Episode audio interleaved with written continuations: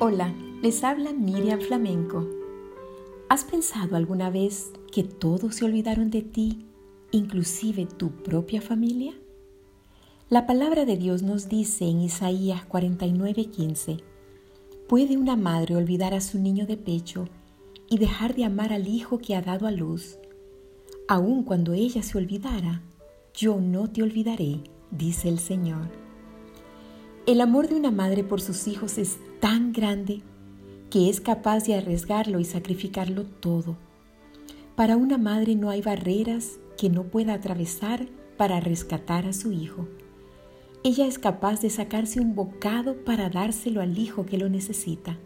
Su amor lo excede todo.